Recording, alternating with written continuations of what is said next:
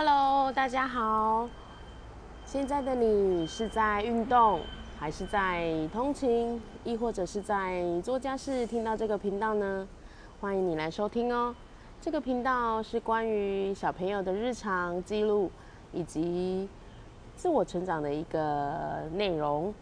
那如果你也有喜欢这样子的内容，或者是你想听听看我家小朋友有没有和你们家小恶魔发生一样的趣事，那就欢迎你继续收听哦。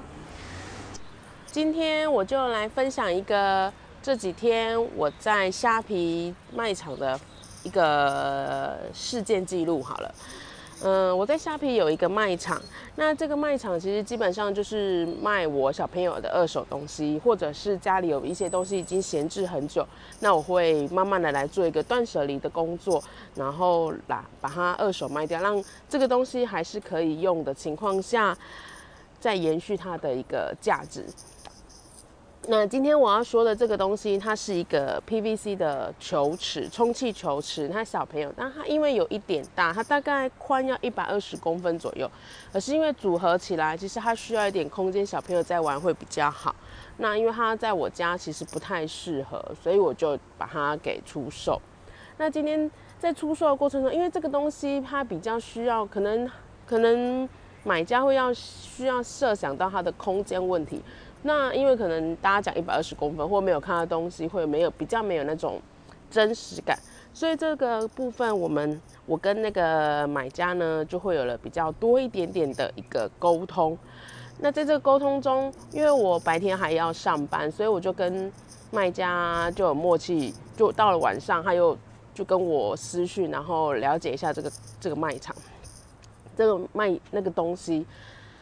那在这过程里呢，因为我也想说，我顺便把它弄起来，完就是拍一个比较完整版的，把它充气起来，整组充气起来，然后顺便拍点照给卖家看，说哦，东西其实是长这样的。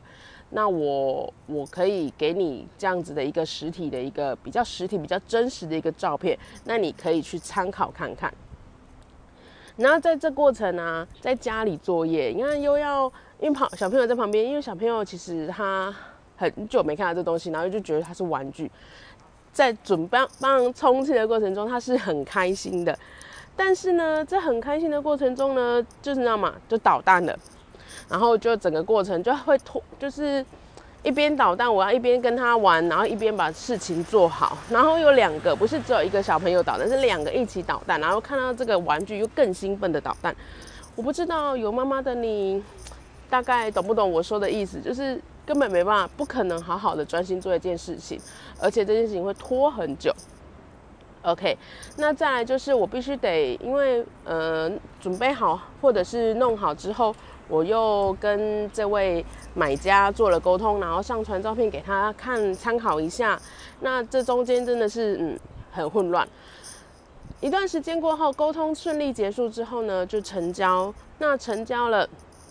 因为这个有运费问题，那因为这个平台其实我没有很认真的去思考，就是很认真去研究它。因为我说过，这只是我放二手商品的一个平台，那就是基本上就是嗯，有人下单，那我去买，那一个基本的设定，我就是照着那个它的指示这样走，所以它其实一些小细节、小细节我没有特别的去注意。那再来就是在因为这个运费，嗯，那时候。之前我的买家他都是用超商运费，所以我比较熟悉。可是这个买家因为那当时的设定，我的运费问题，邮呃邮局的部分我没有很清楚的去研究它，所以我没有设定到。那当下我也不知道该怎么去设定，因为真的有小朋友在旁边，我的思绪是没有办法很清楚的。那在这个过程，我就 OK 好吧，那就没关系，我我就只能先先先 close 起来，先把这个单 close 起来，那我就结束了。那弄好了，全部再弄好了之后，早上我又因为早上又邮局它有营业时间，那跟我的因为我早上又赶着小朋友啊，带小朋友去上课，然后赶着去上班，那跟邮局的时间其实是会有点来不及。所以我就只能把这件，其实它有一点大，它是有一个大箱子啊，装起来了，用一个箱子，然后这样子载着小朋友，载着这一箱，然后先就是一路这样子，先载到公司去，然后等中午我休息的时候再去邮局去处理它。我的小摩托车差点塞不下了。OK，那到了中午我去要寄它的时候，因为太久没有进去邮局，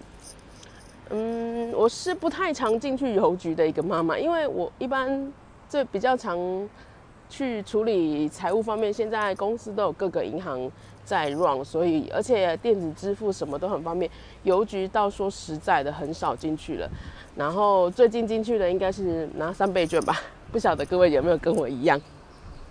那寄东西这东西有突然有点荡掉，哎，寄东西也怎么寄？怎么有点忘记？因为一般以前之前去超商，它都会有一个，它会有一个它自制的一个托运单，那所以邮局它就没有秀托运单，可能就是要直接跟邮局他们拿。那我就去要跟柜台。询问说怎么寄件哦，还好柜台的人还蛮好的，他有很热心的协助我，而且他跟我说，其实不用什么托运单，就只要一张白纸，然后写上你所需要所需要的一些资讯，就是寄件人、收件人这些东西就 OK 了，然后就就是这样就行了。那时候瞬间，我真觉得自己怎么了？发生什么事了？怎么可以这么笨？邮局这件事情、寄货这件事情都不会。这真的是一个体验。那我就来说说为什么这样子的一个经验，买卖的经验，让我有一个很深的体悟。那我说出几点。第一个呢，我真的真的真的觉得全职妈妈很辛苦，因为你看，她全全职妈妈已经很，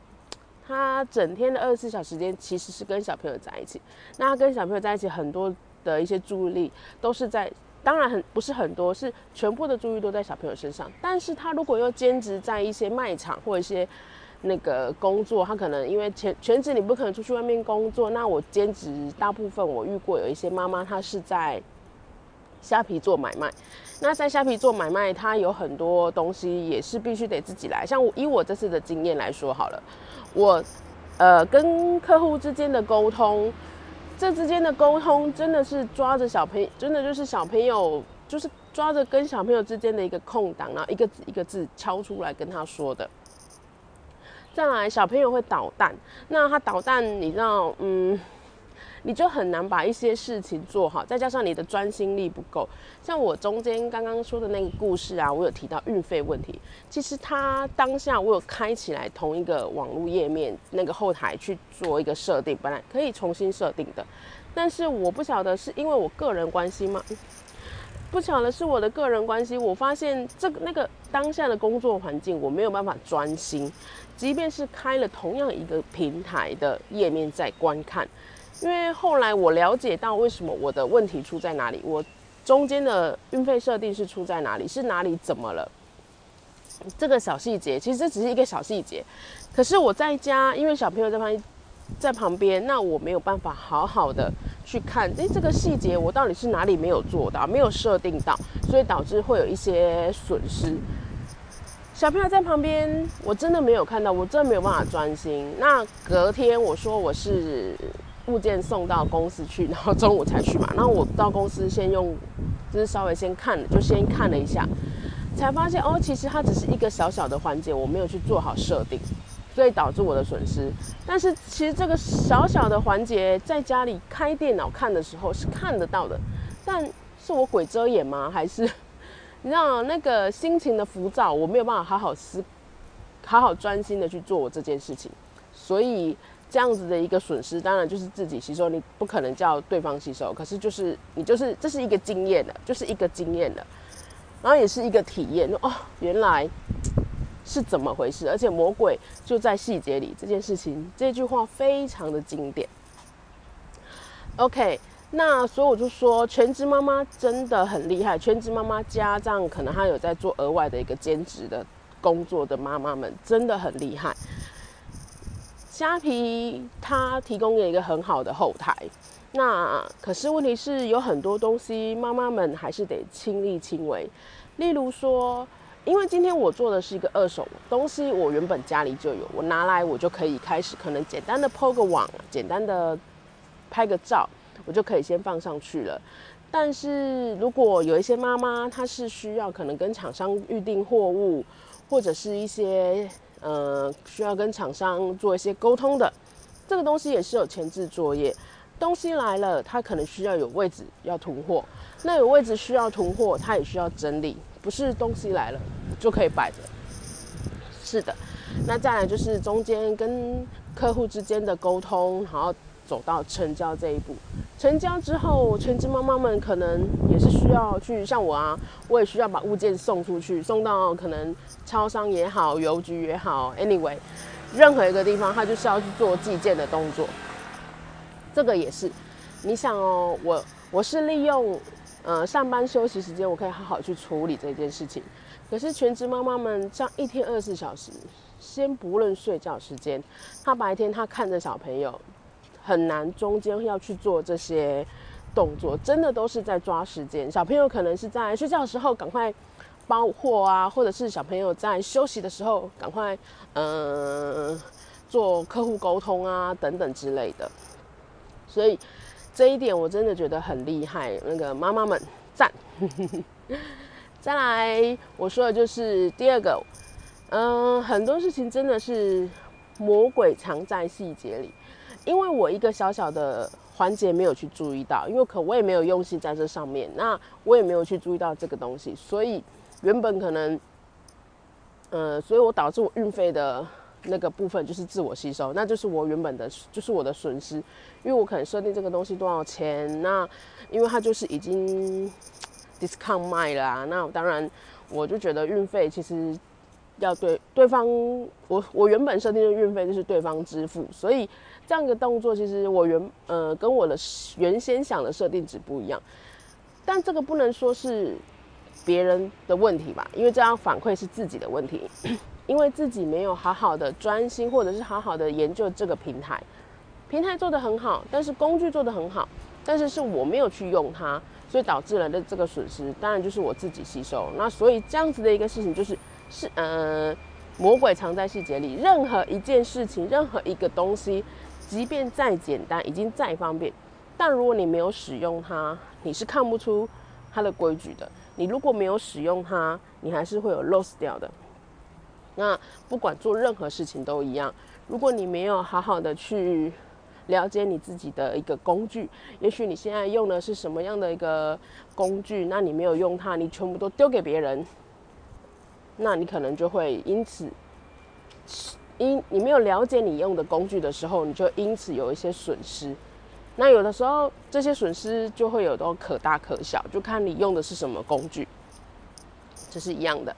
所以以后这种东西其实也可以放在别的事件上。那我之后在做的事情也会提醒自己说：，哎，有没有我没有看到的？我有没有够了解这个平台？我有没有够了解这个东西？很这样子才会减少我的，嗯，减少一些损失也好，减少一些不必要的错误也好，嗯。再来，另外一个就是断舍离的一个结论。嗯，我说过这个平台卖的都是二手物，那二手物当然就是 家里比较已经闲置很久，然后没有用的东西拿出来做价值延续嘛。那今天这个东西是小朋友的一个玩具，那这样子我当时不是有先把它充气起来，然后检查它是否完整嘛？那小朋友看到就很开心啊，那很开心，他就会在那边玩。其实当下的心情是，就我们家的空间是真的不够，没有办法让小朋友这样玩。可是当下的心情会是说，哇，我这个原本就是想要买来给小朋友玩的，那我现在要把它卖掉，我很舍不得。可是其实它已经闲置在我家好几年了，从老大出生，现在老大都已经四五岁了。你看它中间，它就只有中间玩玩一次而已，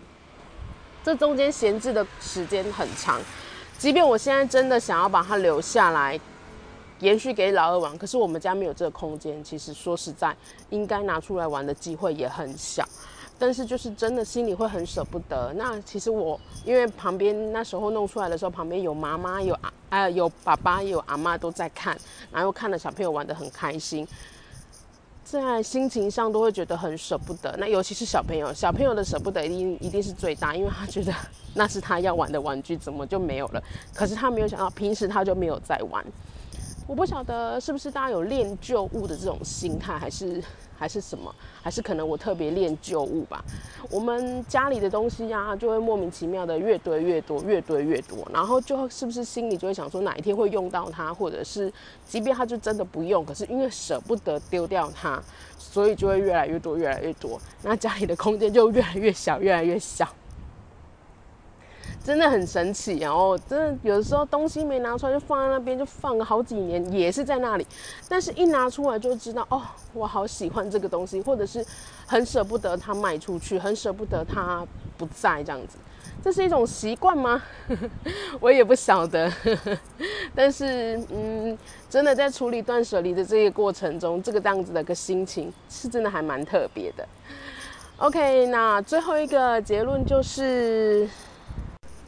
现在啊，其实已经越来越方便了，那也越来越便利了。可是就好像会变成呃一个口令，就会有人帮你处理好所有的事情。但是这个东西是不好的。就像我刚刚后面有讲的，我去邮局寄件这件事情，其实它不难，它真的很简单。呃，以前常做，而且我中间寄件我是连。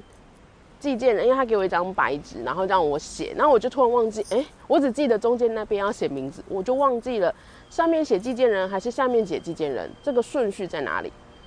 其实这个东西不应该会忘记。然后我们我是真的太久没有写，我现在我们现在已经很少用这东西啦。那我们大部分都拿到托运单，然后上面都写的清清楚楚的，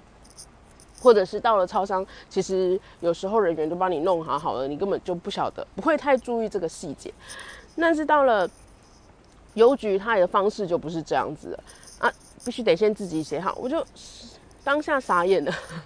因为怎么会忘记这件事情？所以这样子一连串的还好啦，真的那个邮局的小姐还不错，她有好好的协助我，比较耐心的跟我说该怎么写。那你看这一连串这样小小邮局的一个体验啊，我就真的觉得以前可能都会东西请谁帮我寄，然后我就不会去，就说哎。好像去寄出去一样，其实它需要过程的。你看，我进去邮走进邮局这样子的一个，就是个过程。那我体验它了，我知道了，下次我就知道该怎么做了，而不是好像每次都只能哎，东西给某某某人，然后哎帮我去记一下，帮我去记一下，就不知道其实别人他是有过程的，他一路他这样子的一个过程是我必须得知道的。所以很多事情其实都是需要过程的体验。我装呃，我需不需要非常的熟悉它是一回事，但是需要知道跟了解是一回事。像我最近在学一些行销的部分，网络行销的部分，老师也常常跟我说，跟我们说，所有的事情都是需要去体验、去知道。做的完不完美是一回事，做的好不好也是一回事，但是你需要了解。你需要去体会它，你需要去体验它，这样子你才会对这件事情的一个通面性，你才会知道。你今天当然也是有外包行销人员呐，也有外包的一些嗯，假设用一个最简单的来说，我现在在录音这样这件事情来说，其实我只是用一个很简单的工具录音，可是这前置动作我必须得去找什么 app 适合我，什么样的方式适合我。这件事情这样子的一个想你的思绪，然后你去做了这件动作，这些事情其实都要一连串的体验啊，一连串的测试啊，一连串的了解，这是最好的。那你就会假设真的有机会，你要让人家外包的时候，你也可以跟人家沟通说，哎，我想要用什么什么什么，而不是就是丢给别人。那别人做的好不好，你知道吗？或者是别人做出来的效果是你要的吗？你知道吗？对，可能别人做的很好，那当然你的可能，